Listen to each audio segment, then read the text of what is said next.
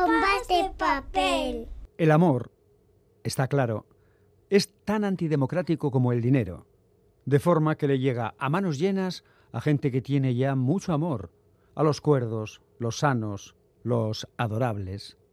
Nick Horby, ¿Cómo ser buenos?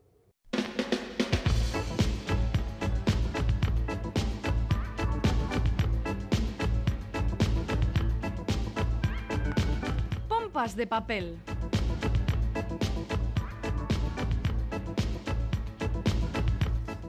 Como la de San Fermín, la escalera de pompas de papel va agotando sus peldaños. Después de, de este fin de semana solo quedarán dos programas y aquí, pues poco, poco más que dos vamos a quedar también. Feliz Linares, ¿qué pasa compañero? Pues nada, que en vista de que Galder se ha negado a venir ya por no sé qué reivindicaciones salariales, Sí, la verdad. pues he decidido venir yo también, porque ya que me tienes hoy esclavizado, que tengo que hacer también algunas otras cositas a lo largo del programa, pues nada, vengo aquí. Sí, Recta sí. final de la temporada número 35 de Pompas de Papel. Ah. Por cierto, en medio de las ferias del libro en Navarra, en Bilbao, en breve en Donostia, luego en Ondarroa, en Bermeo. Bueno, bueno, vamos, que lectura y verano vienen de la mano. Ole, y sin haberlo deseado, te ha salido un pareado. Libros para el verano muchísimos y alguno muy curioso, como por ejemplo la versión vampírica de La Regenta. ¿Pero qué dices, tío? El clásico de don Leopoldo Alas Clarín convertido en una novela de vampiros. ¿Qué es esto?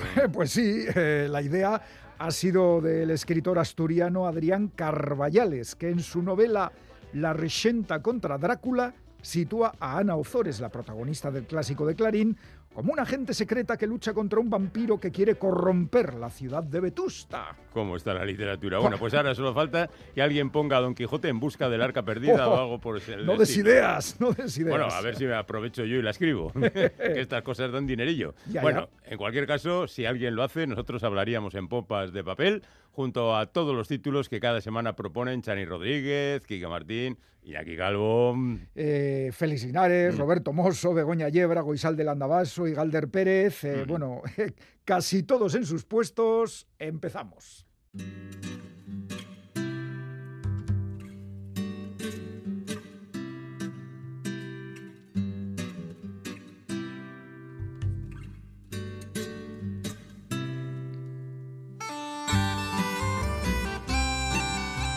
Zenbatetan esan ote didate lapurren eh, paradisua dela santzeko geltokia. Dozena bat bider bai. Ez diet kasurik egin, Baskalosteko tertulietako apokalipsizalek baino ez dituzte alako kontuak sinesten. Baina ara, santzen nago eta nere bizkarreko poltsa, segapotoa, kartera eta Brit Easton Ellisen American Psycho liburua eraman dizkidate. Horrekin guztiak, guztiarekin batera, zeden estutxea eta irakurgailua nire disko kutxunekin. Nireak egin du, ez nahi txantzetan ari. argillari eusten Así comienza la novela Fate, escrita por Lander Garro y publicada por El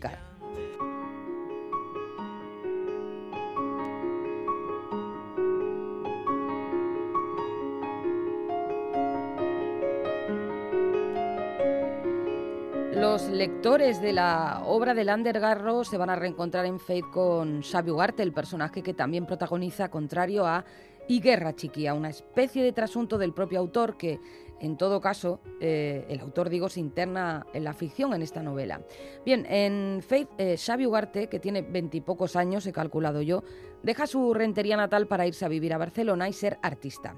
Lo cierto es que, aunque ha sido mal estudiante y tiene lagunas llamativas, también es verdad que es joven, enseguida percibimos que Ugarte ve la vida a través de la música que escucha, los libros que lee, las películas que ve.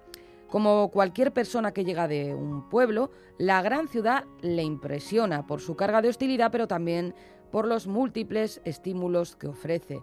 Ugarte se encuentra pronto con la dificultad para acceder no ya a una vivienda asequible, sino a una habitación en condiciones. Así que primero vive con una amiga de su novia, después con una pareja que tiene un negocio de tatuajes y por último con una chica vasca que conoce precisamente en esa tienda de tatuajes. Hemos mencionado a su novia, Anne, de la cual está muy enamorado. La joven, que vive en Madrid donde prepara una tesis doctoral, tiene una gran personalidad y también parece tener las cosas más claras que Ugarte. thank you El protagonista, algo diletante, quiere ser fotógrafo y también cineasta. De hecho, se matricula en la Escuela de Cine de Barcelona. Pronto sabremos más cosas de él, que su hermano y su hermana están en la clandestinidad, que su hermano, de hecho, tal y como el propio Xavi ve en un cartel en Barcelona, en un mercado, es uno de los terroristas más buscados, que su padre también estuvo preso por estar relacionado con ETA y que él mismo estuvo en la cárcel a pesar de no estar implicado en nada. Ni ez nintzen ausartu zuek bai, behar bada etzen ausardia kontua, gogo kontua baizik, gerra bat zegoen neure herrian, eta hartan parte hartzeko gogorik ez izan neuk. Hori da. La cárcel eh, marca la vida de Xavi Ugarte. Eh, lo vive como una amenaza de, de, ser detenido en cualquier momento por cualquier cosa. Pronto comprenderemos eh, que si se marchó de Rentería fue también porque estaba cansado del clima político del País Vasco, porque quiere procurarse una segunda oportunidad, una oportunidad para vivir y crecer intelectualmente al margen de sus circunstancias familiares.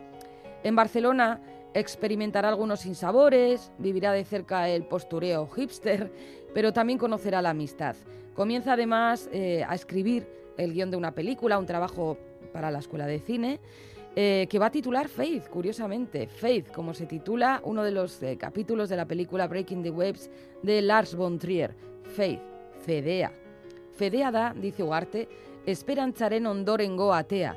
Espektatiba deusesten dinererako gertatz, e, geratzen zaigun arnasa metafisikoa. Jainkoa ez bada astroek lagunduko dizute uste esoterikoa. Lo que más me ha gustado de Faith es la voz de, del narrador, un tanto autoirónica en ocasiones, y también la parte universal del dilema que se plantea en esta novela. Podemos escapar de nuestro destino, de nuestras circunstancias, aunque se trate de unas circunstancias sobrevenidas. Ugarte se siente a veces como un figurante en un escenario, la gran ciudad, ajeno, ¿no?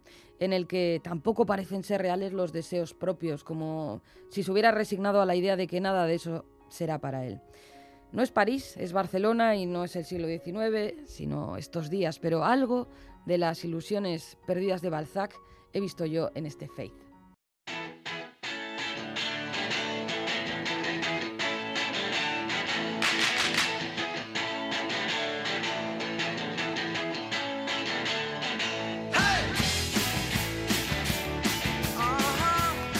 Uf, qué libros más gordos, Félix.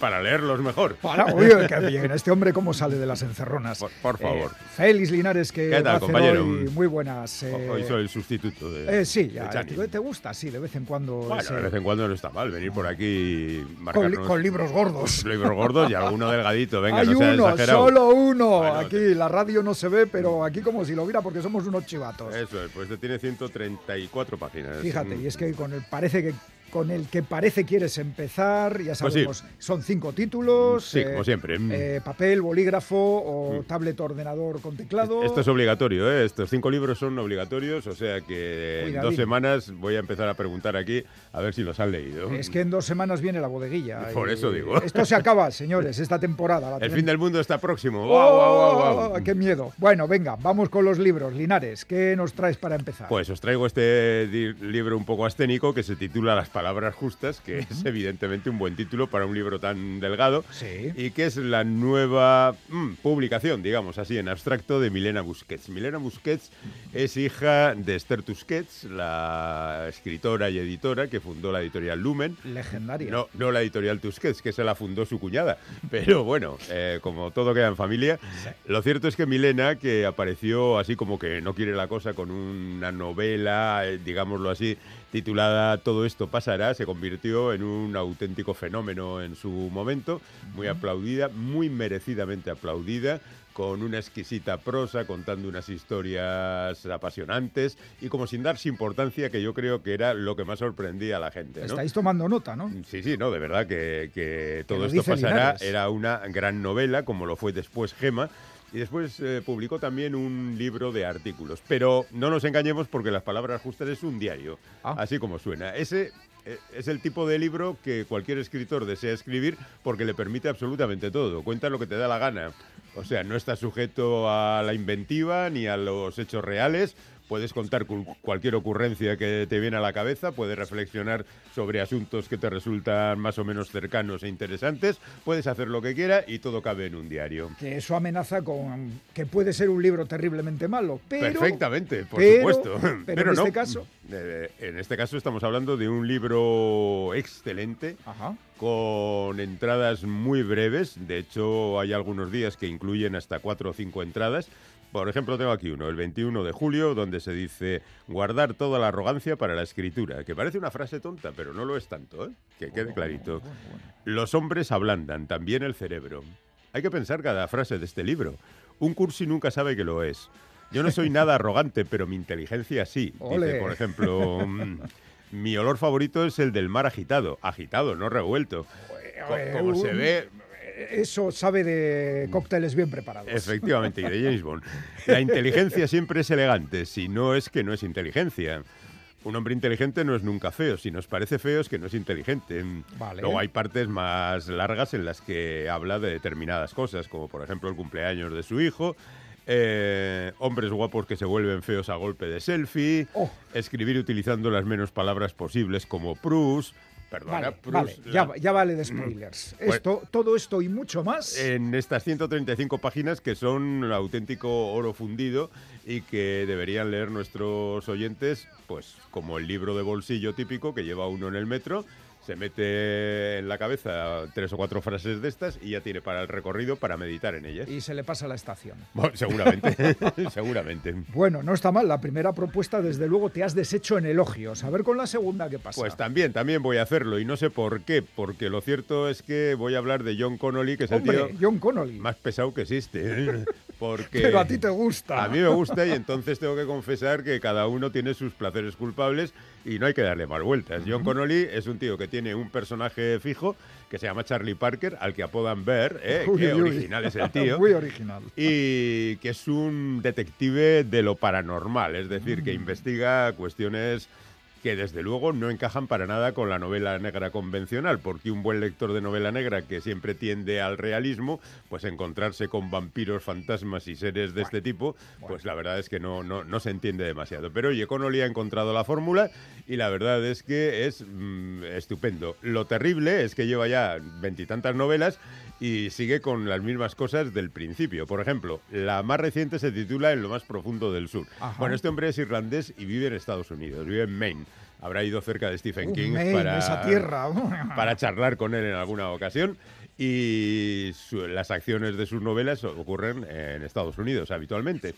Y tiene una característica y es que lo que es es un escritor de novela negra canónico. Es decir, todas sus novelas negras son como las novelas negras, pero los enemigos en lugar de ser mafiosos, que también los hay, y gente peligrosa y miembros del Ku Klux Klan, que también los hay, pues aparece también con personajes diabólicos, libros, eh, grimorios extraños que, que incluyen maldiciones eternas y cosas por el estilo.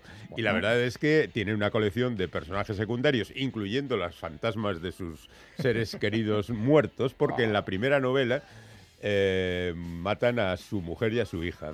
Y eso es lo que mueve al personaje a empezar este tipo de investigaciones. Pero es que ahora, veintitantas mm, novelas después, en lo más profundo del sur, este hombre se ve enfrentado otra vez al que posiblemente mató a su mujer y a su Oh, hija. por favor. Entonces es ya rizar mucho el rizo y entiendo que la gente no tenga paciencia para leerlo. Pero tú sí. Pero yo sí porque, bueno, pues estoy enganchado a las novelas de John Connor. ¿Qué le vamos a hacer? Y entendería que ustedes no lo leyeran, pero estoy seguro de que si leen una novela de Connolly se van a leer las anteriores y las posteriores casi seguro. Son veintitantas. Son veintitantas y no sé cuántas. Espera Bueno, que te, lo ver, digo, ver, que, tengo- ver. que tengo aquí la colección. chuleta. 1, 2, 3, 4, 5, 6, 7, 8, 9, 10, 11, Madre 12, mía. 13, 14, 15, Largo, largo, 16, largo. 18, 19, 19. No, Solo no llegan a 19, 20. no son veintitantas, Claro, por Dios. luego tiene otras de, de, de, otra- otra, de sí, otros que- argumentarios. Muy bien, muy bien.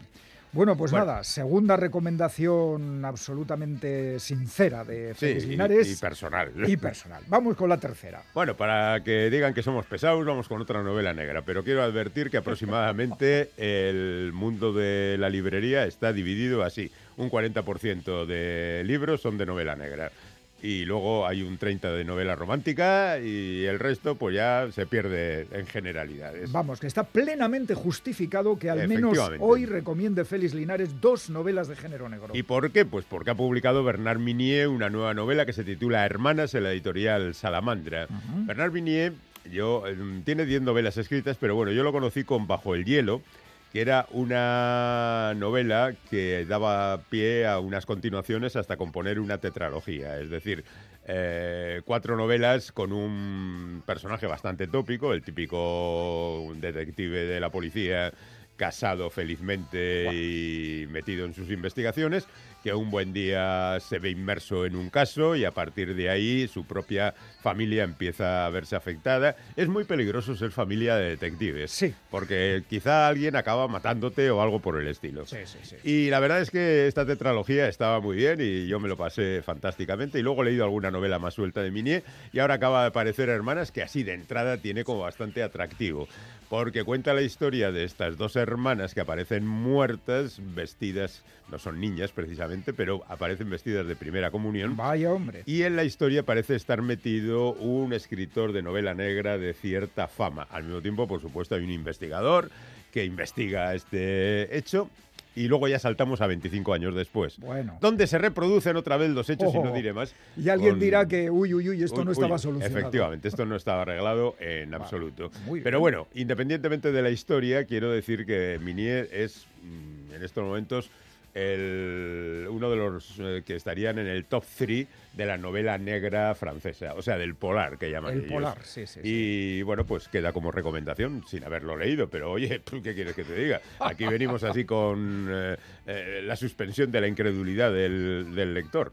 Pero es que, que nadie lo dude, que lo dice Linares. No, no, a ver, que- Apuntad que, y yo esto no lo he leído, pero que he leído las novelas anteriores de todos los que hasta el momento he mencionado. Y ¿eh? hay algunos con 19, o sea Eso que, es. ojo. Y yo he pasado por todas ellas. Bueno, y con el siguiente yo creo que también es un autor También que, le he leído que lo tienes sí. controlado. Eh, sí. Sí, se llama Cole Toybin y es eh, irlandés irlandés. también. Sí, sí, tenemos de todo aquí y repetido incluso. Que tiene bastante suerte porque mm, eh, sus libros se, mm, se publican.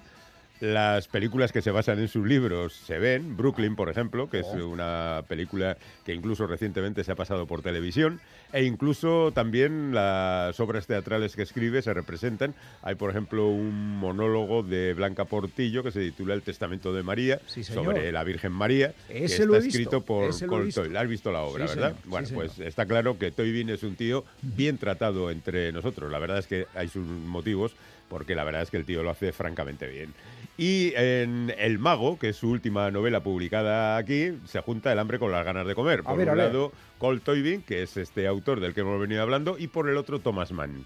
Thomas Mann, tío. Thomas Mann, en Venecia, la la montaña montaña, mágica. mágica, los Wunderbrook, Pero bueno. la pera limonera. O sea, y, ah, Thomas Mann, escritor, es protagonista de Es esta el novela. protagonista de la novela. vale, No vale. solo es el protagonista de la novela, sino que de alguna manera se trata de una biografía encubierta. Oh.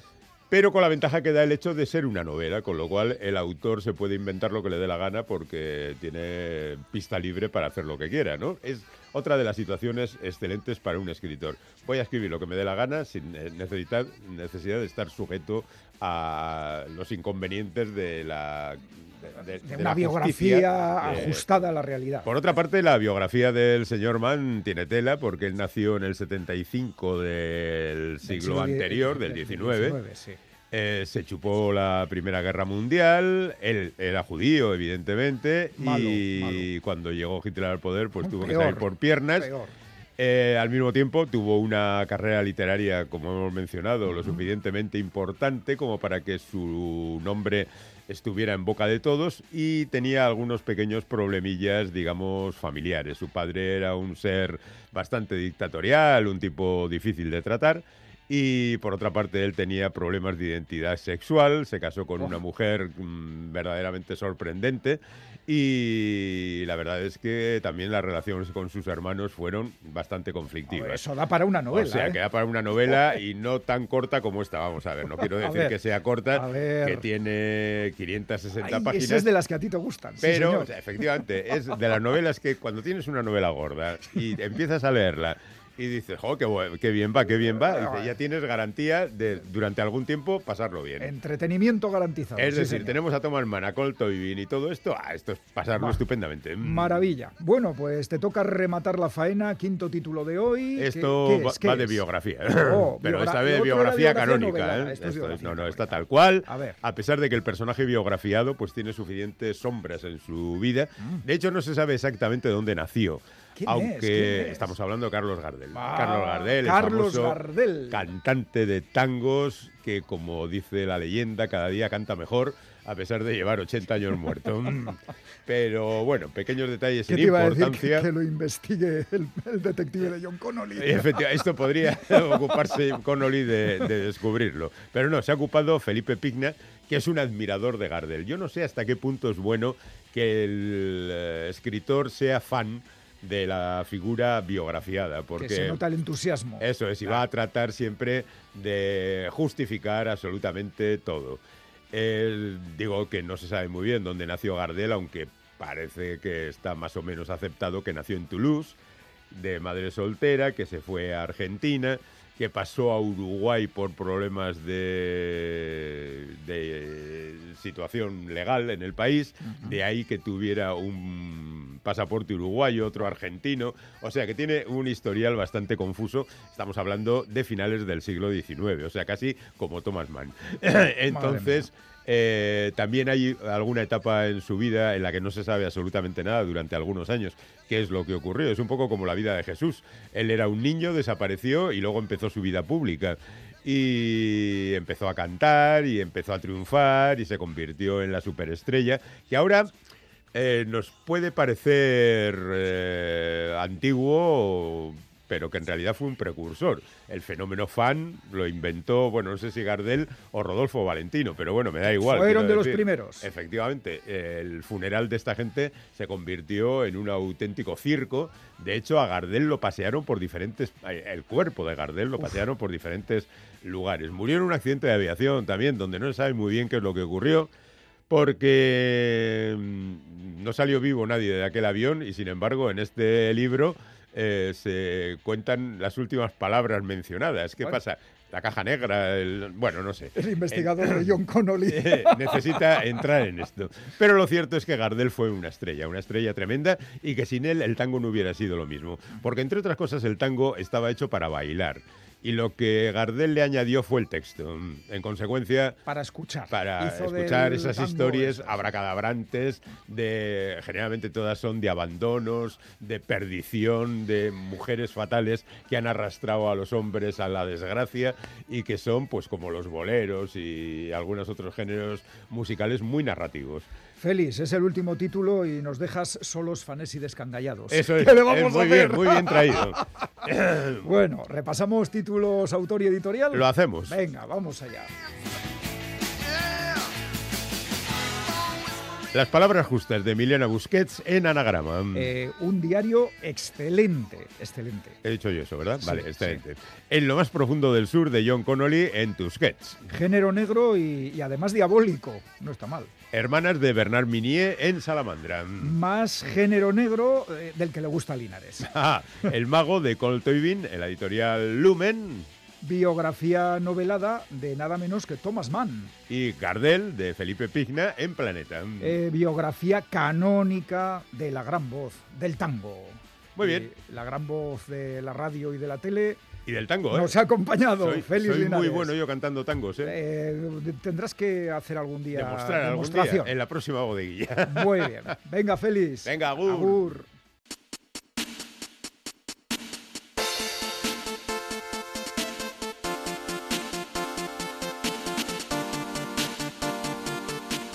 Lionel Papagali, alias Alfred, es uno de los más destacados autores del cómic francés contemporáneo. Debutó hace ya 25 años y tiene como creador dos características peculiares. Una, su estilo de dibujo, que cambia y evoluciona, y otra, el tiempo, porque cada vez pasan más años entre obra y obra. Los números no engañan. En 2007, Alfred logró su primer gran éxito con ¿Por qué he matado a Pierre? un cómic con guion de Olivier K., sobre el trauma de un niño víctima de abusos sexuales por parte de un religioso que recibió el premio del público del Festival de Angoulême. Dos años después, en 2009, Alfred adaptó al cómic la novela No moriré cazado, una violenta historia que se desarrolla en un entorno rural. En 2014 publicó la que es sin duda su mejor obra, Come Prima, que se llevó el premio al mejor álbum del Festival de Angoulême, una emocionante novela gráfica sobre el viaje en un Fiat 500 de dos hermanos que a principios de los años 60 regresan desde Francia a su Italia natal tras la muerte de su padre. Es en esta obra donde Alfred comenzó a ahondar en las raíces italianas de su familia y es la línea que mantiene en su último trabajo, una comedia romántica titulada Senso. Y que nadie se asuste con lo de comedia romántica, porque en manos de un autor como Alfred tenemos la garantía de que las historias, sea cual sea su género, están muy por encima de la media. El punto de partida de Senso es la llegada en tren a una población del sur de Italia de Germano, un hombre de mediana edad que acude a la inauguración de una exposición fotográfica de su hija. Separado, sin suerte en los negocios, totalmente fuera de lugar y más solo que la una, Germano llega al hotel y se encuentra con que no tiene habitación porque no confirmó la reserva y además el local está totalmente ocupado por los invitados a una boda. Agobiado por las altísimas temperaturas veraniegas, por la falta de habitación y porque nadie responde a sus llamadas telefónicas, Germano conoce a Elena, una de las invitadas a la boda, una mujer alegre y vital con la que establece una conexión inmediata. En ese primer contacto, breve y accidentado, salta la chispa que irá encendiéndose en las próximas horas. Con la fiesta nupcial como telón de fondo, Germano vaga de noche por los impresionantes jardines del hotel como alma en pena y por supuesto vuelve a coincidir con Elena, que tiene sus razones para no sentirse a gusto en el holgorio de la boda. Y es así como dos personas maduras, que sienten el peso de los años y el miedo a la soledad, comparten momentos maravillosos, cómplices, traviesos, sienten atracción mutua y se permiten mirar al futuro con el optimismo de dos almas gemelas que por fin, después de mucho tiempo, han conseguido encontrarse. El final de la historia, con Germano y Elena mirándose en silencio, pero diciéndose muchísimas cosas, es el remate perfecto a uno de los mejores cómics de este fructífero año 2022. Senso, de Alfred, publicado en castellano por Salamandra Graphic. No os lo perdáis.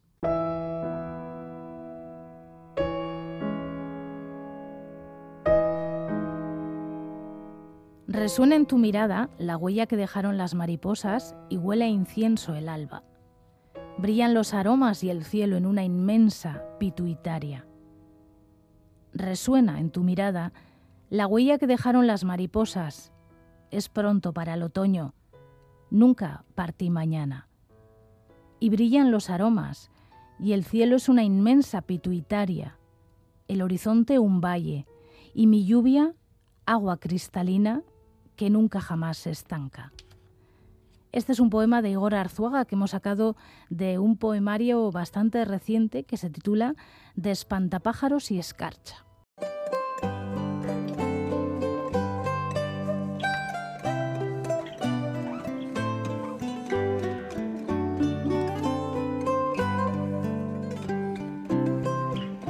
Solo unas cuantas casas distribuidas azarosamente, una iglesia sin gracia, un río casi seco, un puente de piedra, algún hotel rural, ningún bar.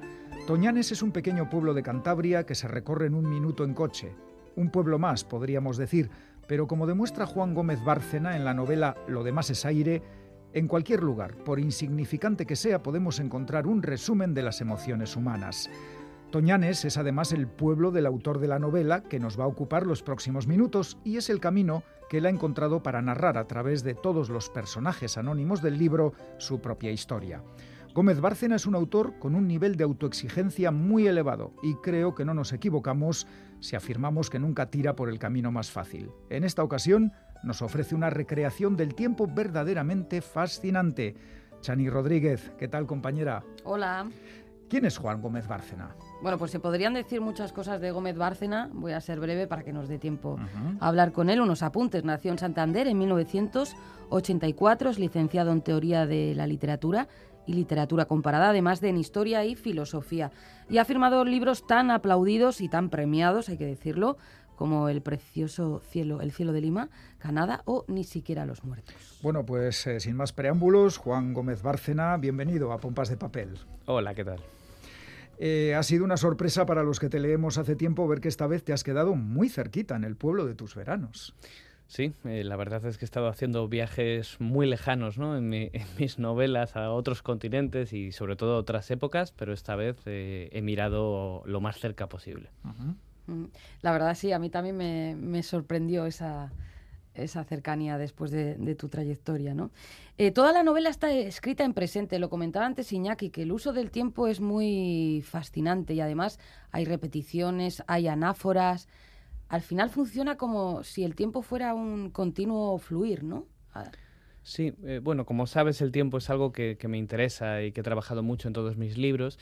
Y sí me interesaba, eh, me gusta que te fijes en ello, que toda la novela estuviera en presente porque eh, no hay una perspectiva temporal única, sino que estamos todo el rato saltando de un tiempo a otro, mostrando como en una misma tapia se están apoyando alguien en el siglo XXI y alguien en el siglo XVIII y en cierto modo esos tiempos se solapan. Entonces, precisamente de lo que se trata es esa sensación, o captar esa sensación que da a veces los pueblos donde casi parece respirar la historia, ¿no? Y vemos ese pasado en cada uno de esos lugares. Así que, bueno, este era un poco el objetivo. Además, en los márgenes de cada página pones las, las fechas que van saltando de línea a línea incluso, que me parece esto un trabajo algo muy laborioso. Al principio cuando lo lees extraña porque yo me paraba continuamente a ver, luego ya A ver no. si es una nota Sí. al margen, ¿no? Esto yo nunca lo había visto. La verdad es que yo tampoco eh, en literatura, sí, por supuesto, este juego uno lo encuentra pues en algunas películas, ¿no? Cuando vemos en el margen que te ponen un año para ubicarte rápidamente. Lo vi también en una novela gráfica, bueno, en un cómic en Aquí, de Richard Maguire, que juega también con esta idea. Y sobre todo la idea me la dieron los propios libros parroquiales de la aldea de Toñanes que yo usé para, para documentarme, porque allí los párrocos dejaban los márgenes para apuntar el año, para luego poder encontrar la partida de bautismo adecuada. Y me pareció bonita la idea de utilizar ese mismo recurso para la novela, no tanto con la idea de efectivamente de que te detengas año a año, porque como dices hay veces que es que en una frase estamos en tres años. Básicamente la idea es que puedas recurrir a ello en caso de que necesites situarte, pero la mayoría de las veces no lo vas a necesitar, pero está muy bien que ese recurso te vaya guiando de la mano a lo largo de la novela. Siempre te documentas muy a fondo para, para tus novelas. Nos has hablado de libros parroquiales. Ese ha sido uno de los caminos o una de las fuentes. ¿Cuáles han sido las demás? Bueno, sobre todo ha habido, por un lado, fuentes escritas, eh, que efectivamente están los libros parroquiales, que me interesaban particularmente porque, eh, digamos que muchas personas solo sabemos de ellas porque nacieron y murieron y un párroco escribió eso y, y me parecía bonita esa idea de biografías de las que solo tenemos el inicio y el final y no tenemos nada más. Eh, por supuesto, también en el Archivo Histórico Provincial muchos juicios, las hojas de gastos del concejo, en fin, toda una serie de documentación que se almacena y que está a disposición del usuario. Y eh, algo de, eh, bueno, de, de elementos arqueológicos que se han encontrado y que me permiten reconstruir un poquito la historia del pueblo y sobre todo testimonios orales. Personas generalmente mayores, aunque también he entrevistado a algunos más jóvenes, que, bueno, me cuentan sus experiencias. A veces, al principio les cuesta porque creen que, que- que no, que no te interesa lo que tienen que contar sobre su infancia o sobre los cuentos que les contaban de niños. Pero poco a poco entraron en el juego y fueron una parte fundamental de, de la documentación. Es verdad que todos te ponen peguillas, que si ya me falla la memoria, que si yo que te voy a contar, hijo mío, que total. Eso se ve muy bien en el libro, porque Juan introduces como si pusiera la cámara de repente delante de algunos personajes, ¿no? Eh, introduce con unas acotaciones eh, en cursiva dónde están y quiénes son, algo muy breve, y ya luego es una conversación que parece una transcripción, pero yo entiendo que hay artificio literario ahí, porque las transcripciones suelen ser horribles, y esto es muy ágil. Hay algo de, de artificio, efectivamente. La, la idea era, bueno, guiarme un poco por lo que hace Svetlana Alexievich o lo que hace Poniatowska, de intentar respetar lo más posible lo que la persona me dice, pero reordenar ese material, por ejemplo, eliminar mis preguntas. No me apetecía que figurara Claro. toda mi parte ¿no? de, de- de- de encuestador y reordenar esa información, quitar alguna repetición, pero la verdad es que es bastante fidedigno de lo que efectivamente me dicen. Tiene más que ver con lo que quito. Es decir, es más bien como un proceso de condensación a partir de los elementos que, que elimino y eh, digamos que este sería el resultado. Oye, vamos a barrer un poco para casa porque entonces, por lo que está diciendo, hay incluso un poco de periodismo también en el Por libro, supuesto, ¿no? por supuesto. Es un libro que tiene mucho de, bueno, de ficción, pero también de historia y de periodismo. Hay una labor periodística. Pues es un documental, oye. Sí, la sí. labor documental eh, la has dejado clarísima. Sí. Además, con trabajo de calle, preguntando a, a quien interesa que responda. Bueno, se narran muchas historias. Hemos hablado un poco de la trastienda de- del libro. Vamos a entrar ahora en sus páginas.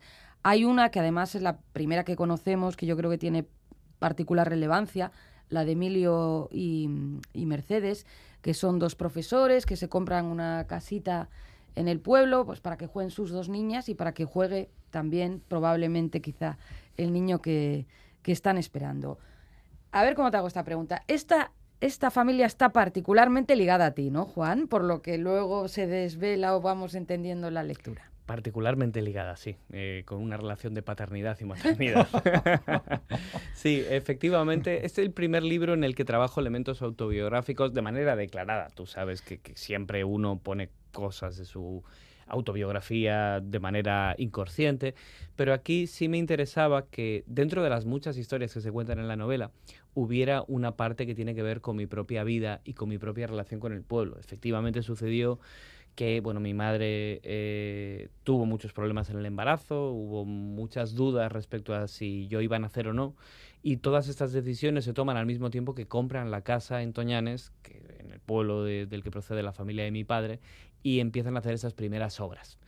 Entonces me interesaba mucho contar esta historia y al mismo tiempo ligarla a otros elementos.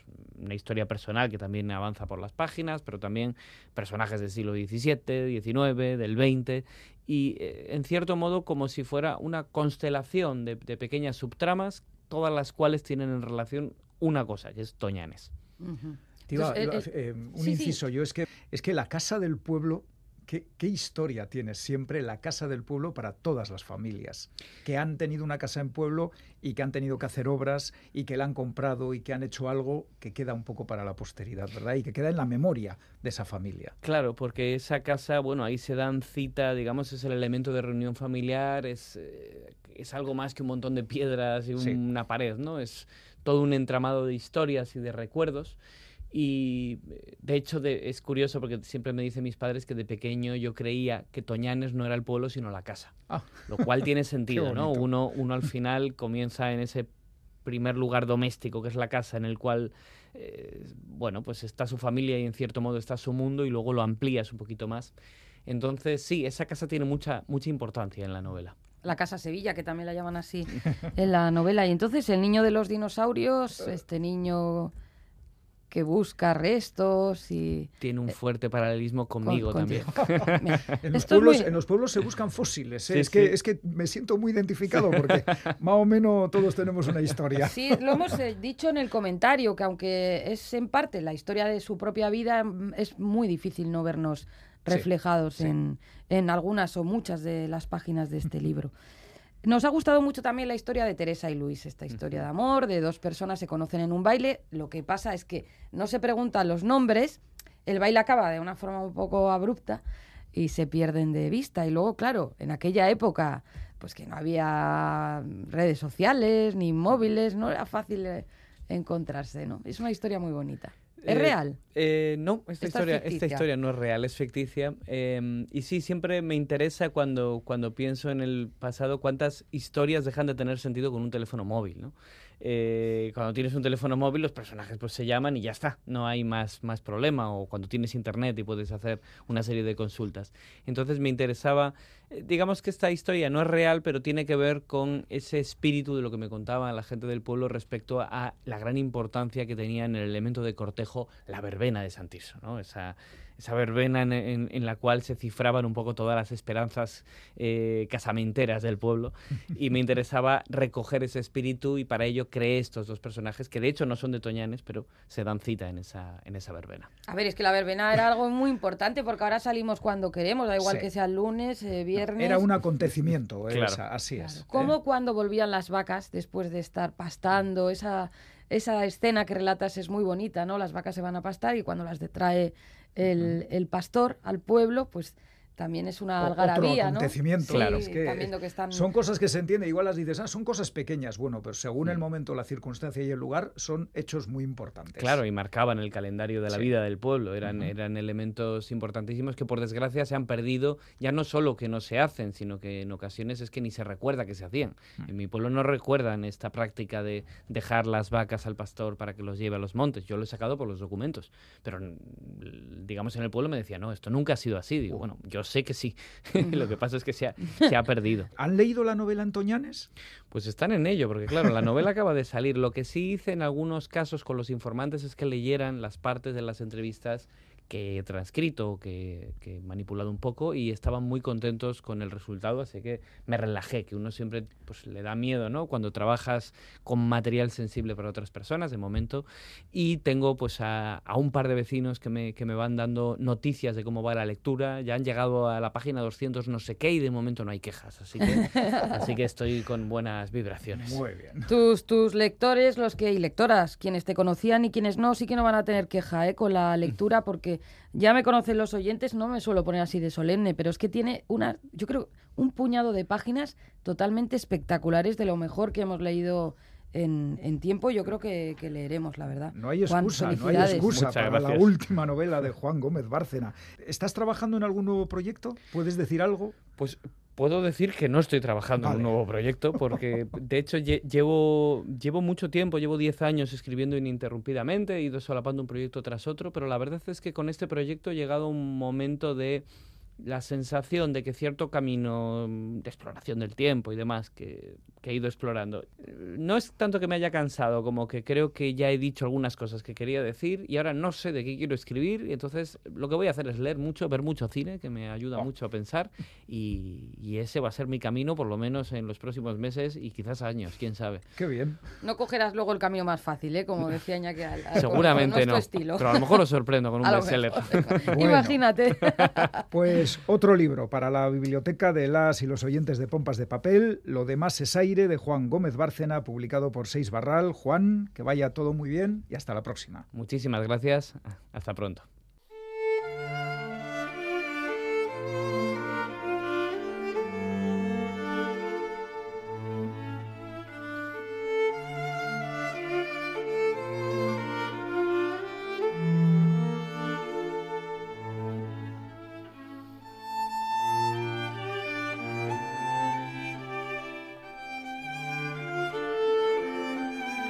Después del aplauso, remoloneo en la barandilla, deseando secretamente que la ciudad arda en una maraña de fuegos artificiales, o que alguien cante colgado de una farola, o que pase algo, cualquier cosa.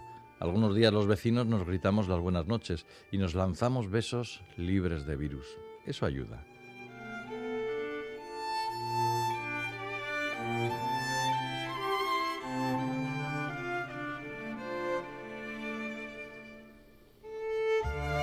Lo que acabáis de escuchar es una de las historias que aparecen en el libro Balcones, escrito por Martín Ibarrola e ilustrado por José Ibarrola y publicado por El Gallo de Oro.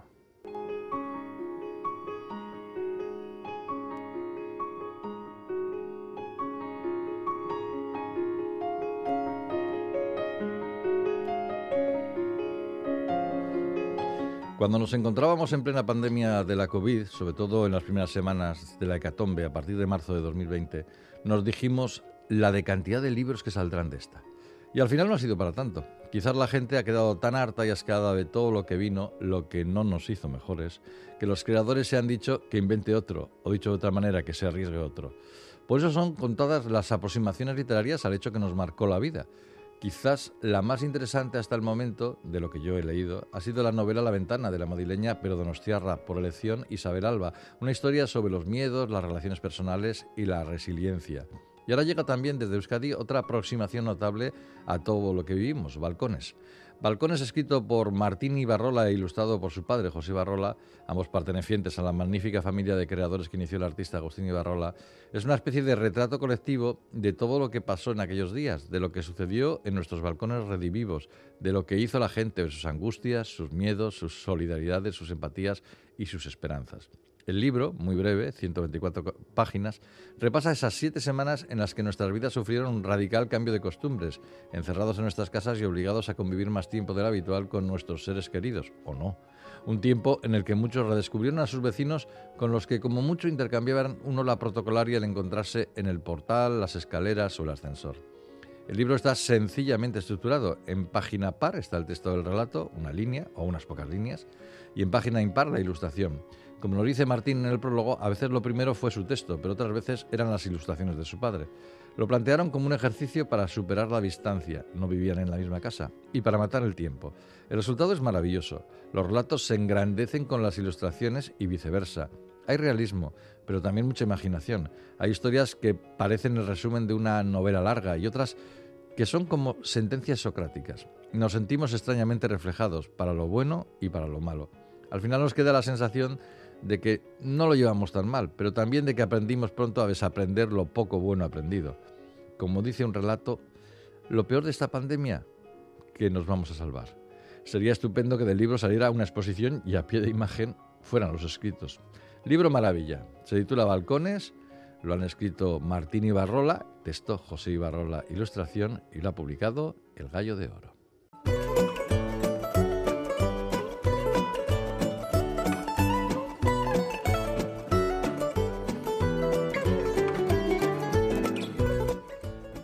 Sintonía del concurso, el concurso de pompas de papel y Félix Linares en su hoy prolífica presencia en el programa. Hoy me voy a meter con los oyentes. ¿Cómo nos acordamos de ti, Galder? En fin, bueno, Mm. las respuestas al enigma que nos planteó Bego Yebra los pasados 28 y 29 de mayo son estas. Título del libro, Las rosas de Orwell, autora Rebeca Solnit. Y bueno, ya sabes, Félix, que aquí planteemos el enigma que planteemos. La gente muchos tira de concursan. Google. y muchos lo- concursan y, muchos aciertan. Bueno, Vale. ¿te parece que mm, repasemos algunos correos que nos han mandado? Tú vete echando. Venga, venga, pues empezamos con eh, Maite de Donostia que nos dice Caixo a todas y a todos. Esta semana os propongo la obra Las rosas de Orwell de la autora americana Rebecca Solnit. A partir de su azaroso encuentro con aquellas rosas que Orwell cultivó hace 80 años y que siguen hoy rebosantes de vida en su jardín, la autora indaga en ese aspecto más desconocido de la vida del intelectual para descubrir en qué medida su devoción por las flores puede iluminar sus compromisos éticos como luchador antifascista. Que la suerte me acompañe, dice Maite. Bueno, Ya, ya. te ha acompañado para que leamos tu Por lo menos te lo hemos leído. Sí. Que no lo hacemos con todos. Mm. Nerea, desde Arrigorriaga, dice, Caixo, eh, creo que el libro de esta semana, crees bien, es Las rosas de Orwell, de Rebecca Solnit. Más allá de los libros más famosos de George Orwell, desconocía su faceta de apasionado de las flores. Seguro que es una biografía magnífica de este gran autor. Muchas gracias por descubrirme este libro. Para eso estamos. Para eso estamos en Pompas. Carlos desde Barcelona, un veterano. Eh, Caixo Pomperos y Pomperas, las vegopistas nos llevan esta semana a las rosas de Orwell de Rebecca Solnit.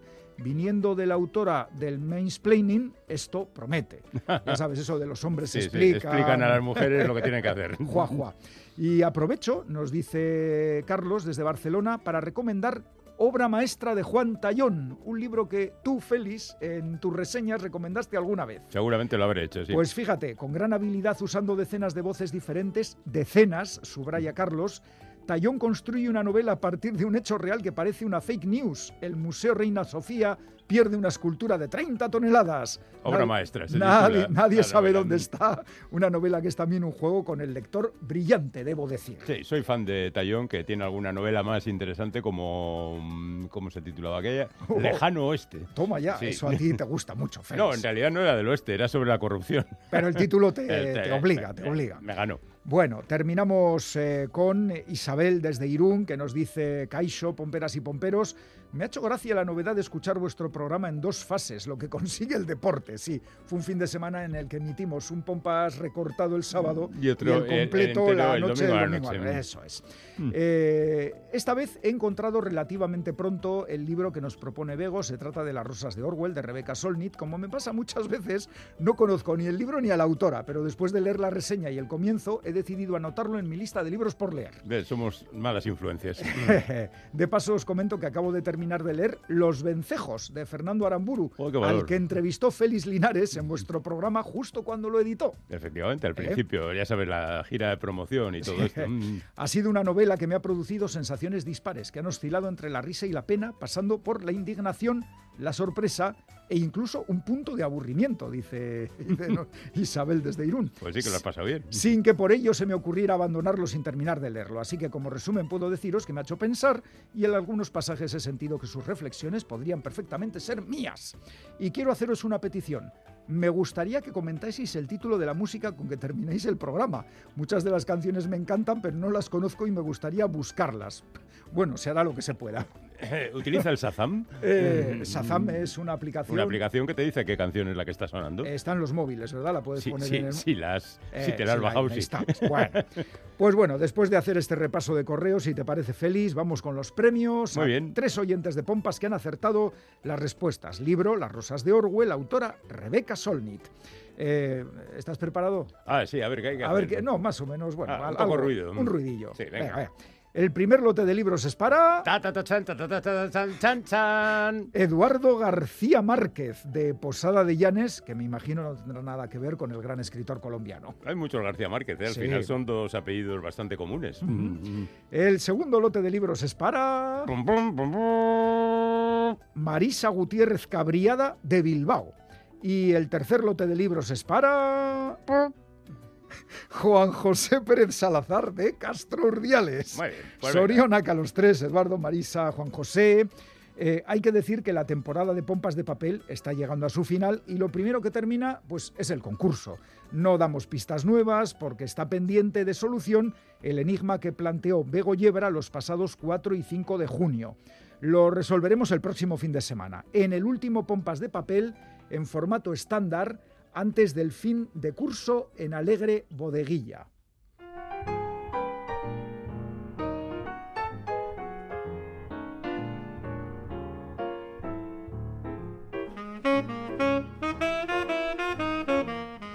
Tenemos que ir despidiendo el programa de hoy. Si no habéis podido escucharlo en directo, lo tenéis en la página web de EITV y en la app EITV Nayeran. Pincháis en radio, Radio Euskadi, Pompas de Papel y ahí están disponibles todos los programas de las últimas temporadas.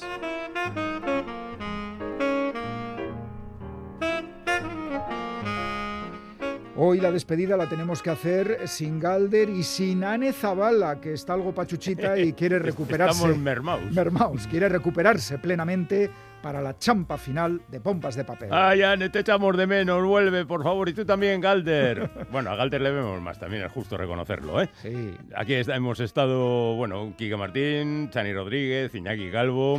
Félix Linares, Goisal del Andabaso, Roberto Mosso, Begoña Yebra en espíritu, Galder Pérez en espíritu y Ane Venga, que nos vamos. Zabala en espíritu, que nos vamos. Pon, pon- pon alguna canción de esas que, Sí. que le gustan a nuestros oyentes. Efectivamente, es que ricasco de hoy. Agur. agur. Agur.